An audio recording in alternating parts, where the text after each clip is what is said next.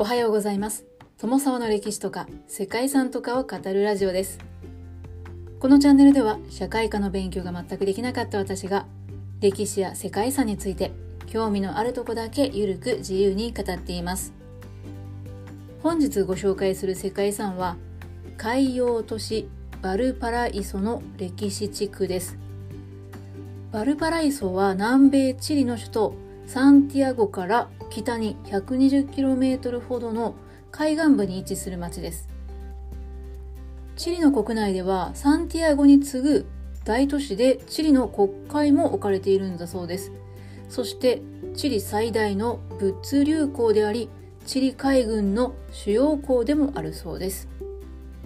背後に迫る丘の斜面にびっしりと家屋が建てられていてその色とりどりの屋根が織りなす景観が圧巻でカラフルに彩られた街並みは観光場所としても人気があるのだそうです。そんなバルパライソの迷路のように入り組んだ歴史のある美しい街並みが世界遺産に登録されました。植民地時代に作られた都市バルパライソは19世紀末のラテンアメリカの都市建築開発の恒例と言われています。町は港から丘に向かって急な坂道や石段が放射線状に伸びる円形闘技場のような作りをしていて19世紀後半に建設された鉄道駅舎や関税局などが立ち並んでいます。またアセンソールと呼ばれる丘陵に設置された傾斜式エレベーターも多く初期の興味深い産業インフラがよく保存されています。こうした土地特有の景観が見られる一方で、サントドミンゴの丘には1559年に建てられた古い教会も残されています。バルパライソはかつてはチリで最も栄えた港町であり、チリという国の歴史を語る上でも重要な位置を占めているんですけれども、観光都市であり、避暑地として急速に発展する町と未だに昔の面影を残すノスタルジックな雰囲気を兼ね備えたそんな魅力のあふれる街で世界遺産に登録されました。ということで本日は海洋都市バルパライソの歴史地区の歴史的な背景や世界遺産としての評価についてお話ししたいと思います。この番組はキャラクター辞典ワンタンは妖怪について知りたい。パーソナリティ空飛ぶワンタンさんを応援しています。南米のチリ中部太平洋岸に位置するバルパライソは首都サンティアゴから 120km の太平洋に面したチリ第2の大都市です。細長いチリのちょうどほぼ中央に位置するこの町の気候は穏やかな地中海性気候です。サンティアゴに次ぐ主要都市であり国会議事堂や海軍総司令部などの主要機関があるんですけれども人口は30万人ほどでサンティアゴの人口のおよそ20分の1といった小さな町なんだそうです。バルバライソの港町の歴史地区は19世紀の後半から20世紀にかけて国際的な海上貿易に関連する産業時代の遺産を象徴していて当時の国際的な海上貿易に関連した産業時代の遺産が多く残っています。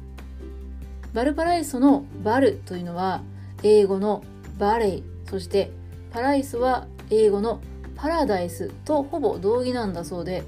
日本語に訳すとバルパライソというのは天国の谷といった意味なんだそうです。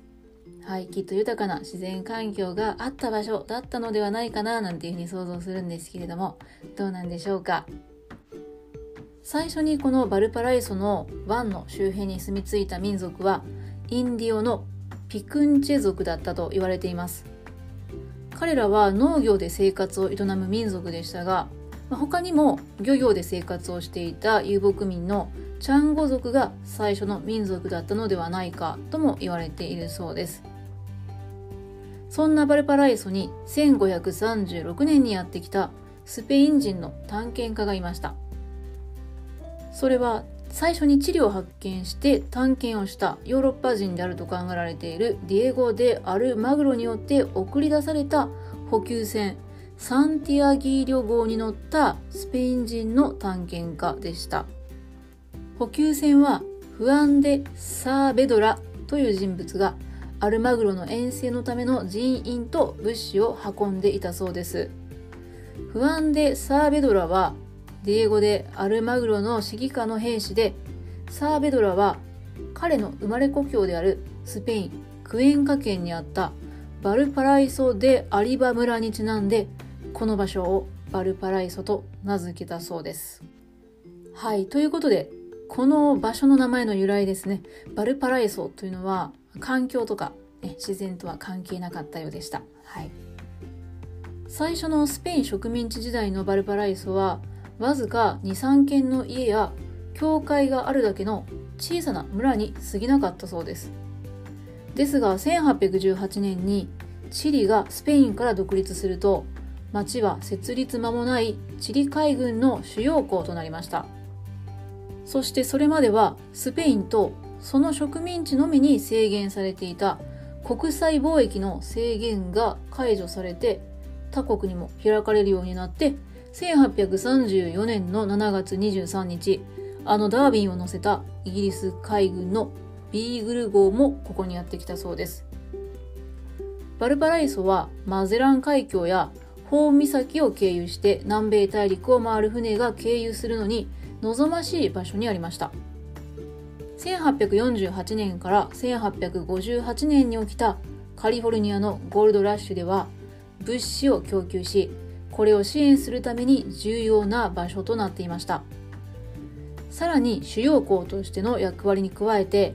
バルパライソは多くのヨーロッパ諸国特にイギリスドイツフランススイスそしてイタリアからの移民を受け入れました。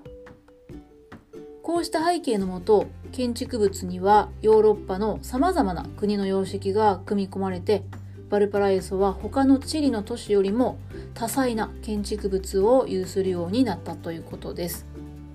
そしてバルパライソはマゼラン海峡を経由して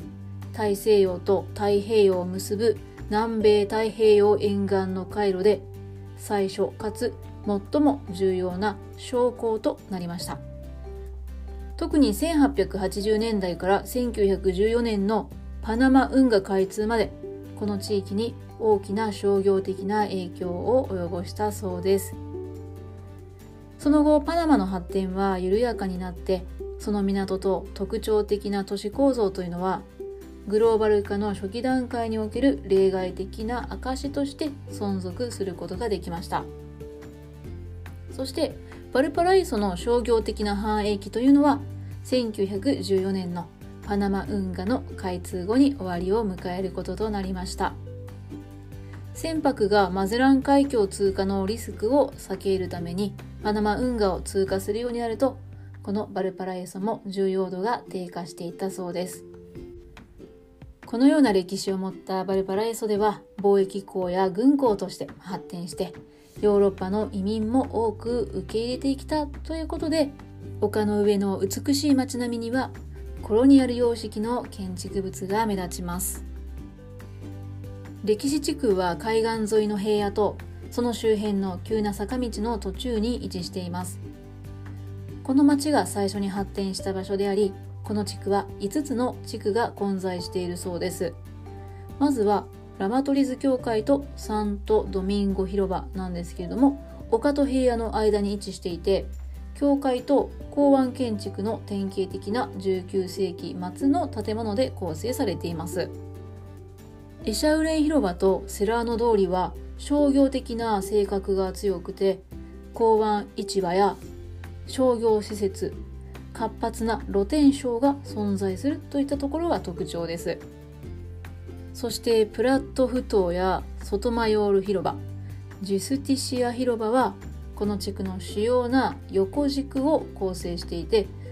最も大きな共用スペースを含んでいる場所ですプラット通りとトゥリ広場のある丘陵地帯には記念碑的な建築物が多く見られているそうです。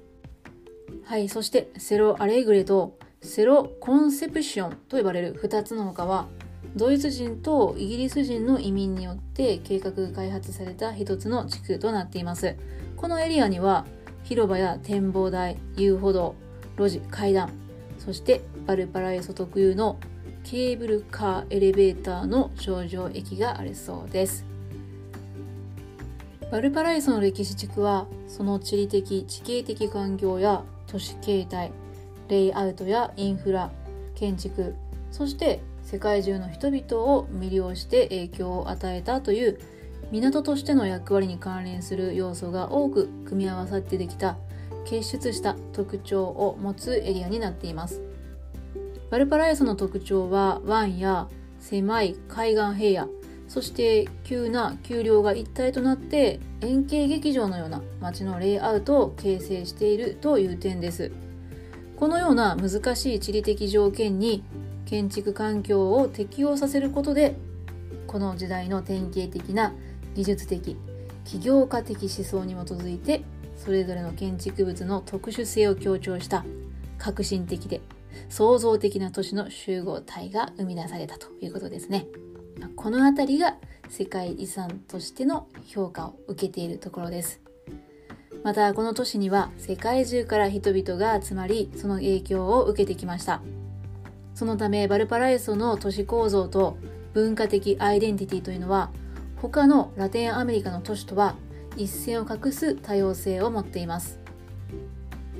都市という観点から見るとこの挑戦的な地形であったり近代化の衝動や異文化間の対話、そういった結果19世紀末の刻印が刻まれた完全にオリジナルなアメリカの都市となったということのようですね。はい、ちょっと難しいお話になってしまいましたけども海岸沿いを中心に非常に見どころの多い町で現在は観光クルーズ船の寄港地としても人気のある町のようですね。ということで本日はチリ共和国の世界遺産海洋都市バルパライソの歴史地区をご紹介しました本日も最後までご清聴いただきましてありがとうございますでは皆様本日も素敵な一日をお過ごしくださいね友沢でした。